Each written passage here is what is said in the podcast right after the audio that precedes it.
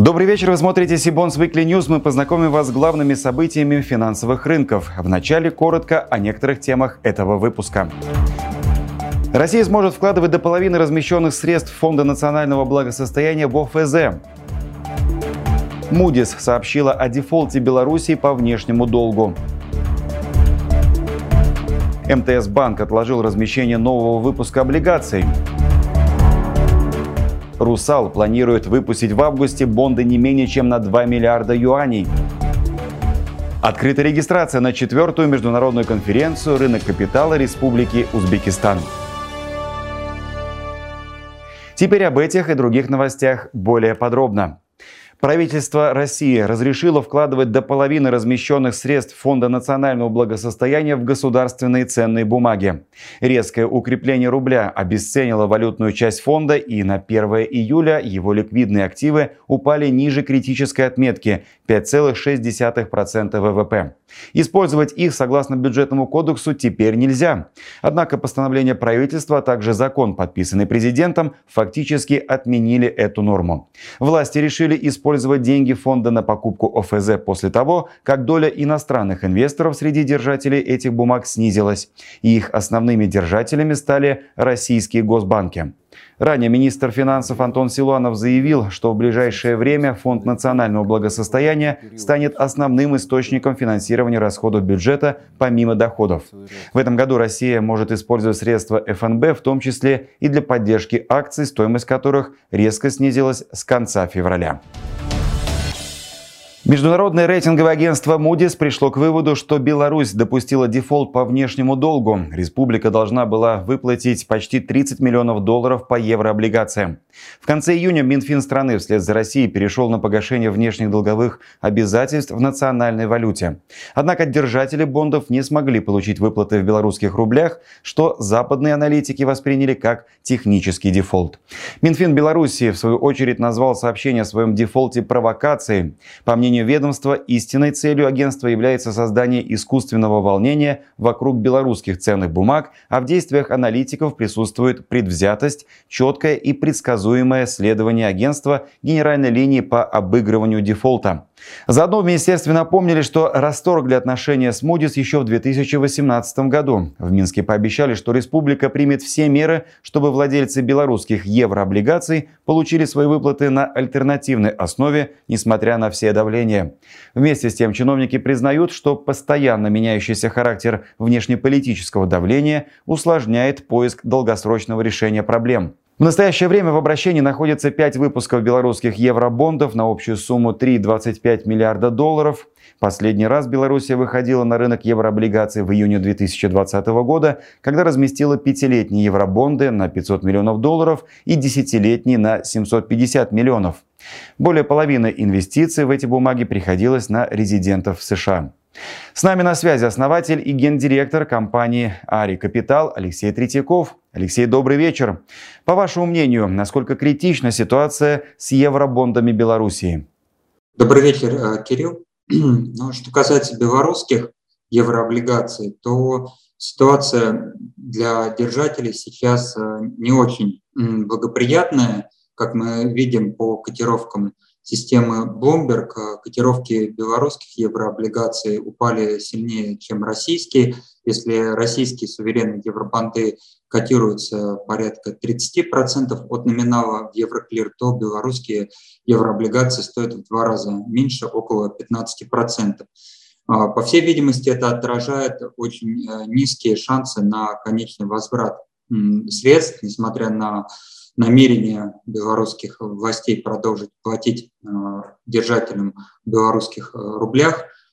Э, белорусский рубль – это не самая популярная валюта, и непонятно до конца, каким образом все-таки эти белорусские рубли будут доходить до конечных держателей, что делать, если они дойдут, как их потом превратить в какую-то более удобную валюту. Но учитывая цены, 15% а, это столько же, сколько стоит примерно столько же венесуэльские облигации, по которым ситуация э, дефолтная уже э, тянется несколько лет, наверное.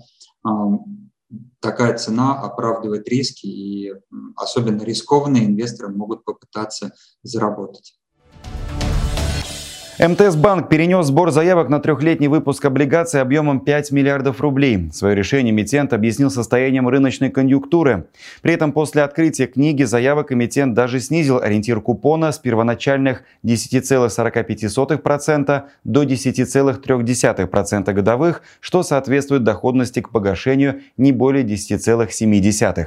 Как пояснили в кредитной организации, сделку перенесут с целью поиска, цитирую, оптимального момента для достижения более эффективной стоимости заимствований. Новая дата сбора заявок будет объявлена в ближайшее время. Перенос букбилдинга – довольно редкое событие на долговом рынке, хотя и не исключительное. Были даже случаи, когда компания отказывалась от проведения биржевого размещения после завершения формирования книги заявок. Например, Федеральная пассажирская компания в июле 2021 года поступила именно так, отменив техническое размещение четырехлетних облигаций. Аналитики обращают внимание, что возросшая активность в корпоративном сегменте на долговом рынке касается не всех эмиссий. Инвесторы довольно избирательны, и их интерес сейчас смещен в сторону реального сектора, компании которого при размещении облигаций дают премию по доходности. Показательно, что Дом РФ также отказался от двух выпусков бондов с плавающими ставками, перенеся их на осень. При этом эмитент принял решение об эмиссии с фиксированной ставкой. Планируемый объем размещения 15 миллиардов рублей. Исходя из этих примеров, складывается мнение, что инвесторы сегодня стараются отдавать большее предпочтение сектору реальной экономики, а не как раньше финансовым учреждениям. На эту тему мы решили пообщаться с руководителем направления анализа рынка облигаций Инвестбанка Синара Александром Афониным. Александр, добрый вечер. Как вы считаете, верно ли это суждение? Добрый вечер, Кирилл. Я не совсем согласен с этим утверждением. На мой взгляд, размещение не состоялось, поскольку компания и инвесторы просто не достигли компромисса по ставке.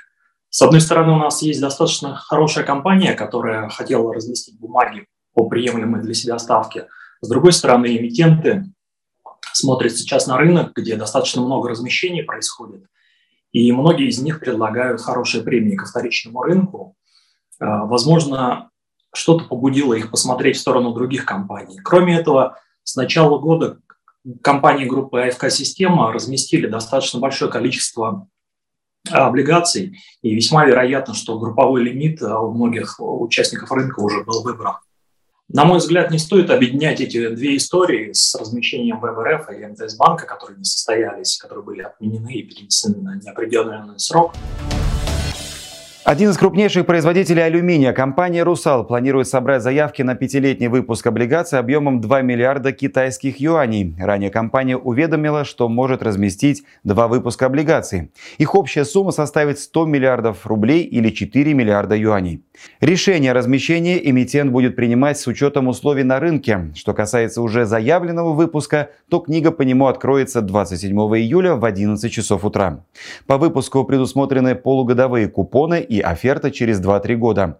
Минимальная заявка – сумма, кратная эквиваленту 1000 юаней в рублях по официальному курсу Банка России на дату размещения, но не менее 1,4 миллиона рублей. Техразмещение запланировано на 3 августа. Листинг бумаг запланирован на московской бирже, тогда как листинг в Гонконге, где торгуются акции UC Русал, запрашиваться не будет. При этом в 2017 году компания стала первым российским эмитентом, выпустившим так называемые Panda Bonds – облигации в юанях, которые были размещены на китайском рынке. Еще несколько корпоративных эмитентов готовятся открыть книги заявок по грядущим выпускам бондов. Среди них PR Leasing, известный инвесторам так же, как лизинговая компания «Простые решения». Книга заявок по ее облигациям предварительно откроется в конце июля, начале августа. Объем выпуска – полтора миллиарда рублей. Способ размещения – открытая подписка. Срок обращения – 9 лет. По выпуску предусмотрена оферта через 3 года. Ориентир доходности и дата начала размещения будут определены определены позднее. Ожидается второй уровень листинга. Известный российский автопроизводитель КАМАЗ заявки на облигации объемом 7 миллиардов рублей уже собрал. Книга закрылась 20 июля. Срок обращения 3 года. По выпуску предусмотрена оферта через 2 года. Предварительно размещение запланировано на 22 июля. Среди ВДО также обратим внимание на выпуск облигаций сельхозпредприятия, входящего в агрохолдинг группа компаний «Центр» АО имени Шевченко. Эмитент размещает на этой неделе по открытой подписке бонды на 250 миллионов рублей. Ориентир ставки купона 18,5% годовых. Срок обращения 3 года, по выпуску предусмотрена амортизация. Ограничения европейских регуляторов и меры ЦБ по контролю за движением капитала разделили финансовый рынок России на офшорный и аншорный. Как итог, цены активов на внешнем и внутреннем рынке стали существенно отличаться. Хранящиеся в НРД еврооблигации российских эмитентов стоят около 85-95% от номинала, а в Евроклир цены упали до 20 50% от номинала. Тактика и возможности для инвесторов на таком уникальном сломанном рынке стали главными темами для обсуждения на очередном вебинаре Сибонс. Член совета директоров компании ITI Capital Хачатур Гукасян подробно рассказал, что сейчас происходит с выпусками евробондов российских эмитентов и как в текущих условиях правильно покупать и хранить такие бумаги. Отдельно спикер остановился на сценариях развития ситуации с выплатами по суверенным и корпоративным евробондам и на целесообразности поиска альтернатив в других классах активов. Анализируем те данные, которые у нас есть сейчас, и пытаемся на базе этого делать какое-то прогнозирование того, какой может быть следующий шаг в э, развитии этой истории. А, потому что ну, абсолютно там правильно было сказано с точки зрения всех аспектов, которые происходят, начиная от того, там, как платить, как э, там, эмитенты хотят платить, как ведут себя а участники с той стороны, это такой даже немножко в определенном смысле похоже на такой морской бой. Запись онлайн-семинара уже доступна на нашем канале. Ссылку вы традиционно сможете найти в описании к этому выпуску. Четвертая международная конференция, посвященная работе рынков капитала Узбекистана, пройдет в Ташкенте 8 сентября. Сибонс снова соберет на одной площадке представителей регуляторов, локальных банков, инвестиционных компаний, производственных предприятий, международных финансовых институтов и рейтинговых агентств. Среди тем для обсуждения как доступ на рынок ценных бумаг республики, так и выход узбекских компаний на зарубежные долговые рынки. Нужно отметить, что финансовый рынок Узбекистана долгое время был закрыт для иностранных инвесторов, поэтому его развитие было значительно ограничено. Однако ситуация меняется. Так, в стране принята стратегия развития рынка капитала до 2023 года, которая в том числе предусматривает и рост рынка ценных бумаг. О том, насколько сегодня привлекательны инвестиции в эту страну, мы попросили рассказать главного экономиста по странам СНГ Газпромбанка Гульнару Хайдаршину. Гульнара, добрый вечер, вам слово. Добрый вечер, Кирилл. Ну, в условиях внешних рисков а, мы продолжаем смотреть на Узбекистан как на одного из самых интересных эмитентов на постсоветском пространстве.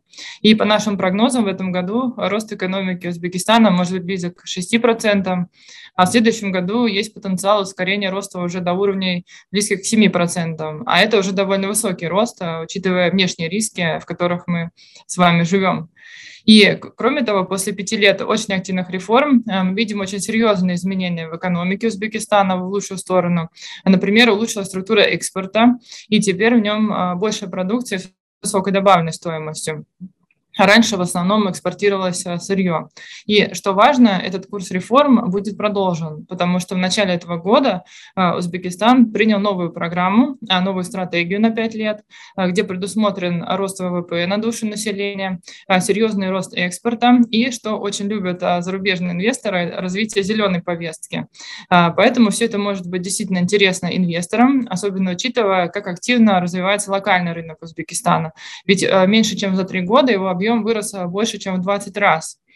Ну и в целом скажу, что посещение в Ташкента в прошлом году оставило у нас самое положительное впечатление. И с нетерпением жду визита в Узбекистан в сентябре, чтобы увидеть, как развивается страна, а, что нового происходит в экономике и как продолжает меняться жизнь людей к лучшему. Спасибо. Гульнара, благодарю за столь подробный рассказ. Добавлю, что в описании к этому выпуску вы найдете ссылку на описание международной конференции «Рынок капитала Республики Узбекистан», ее программу, список участников и, конечно же, форму для регистрации. А я напоминаю, что официальным партнером Сибонс Weekly News является инвестиционный банк Синара.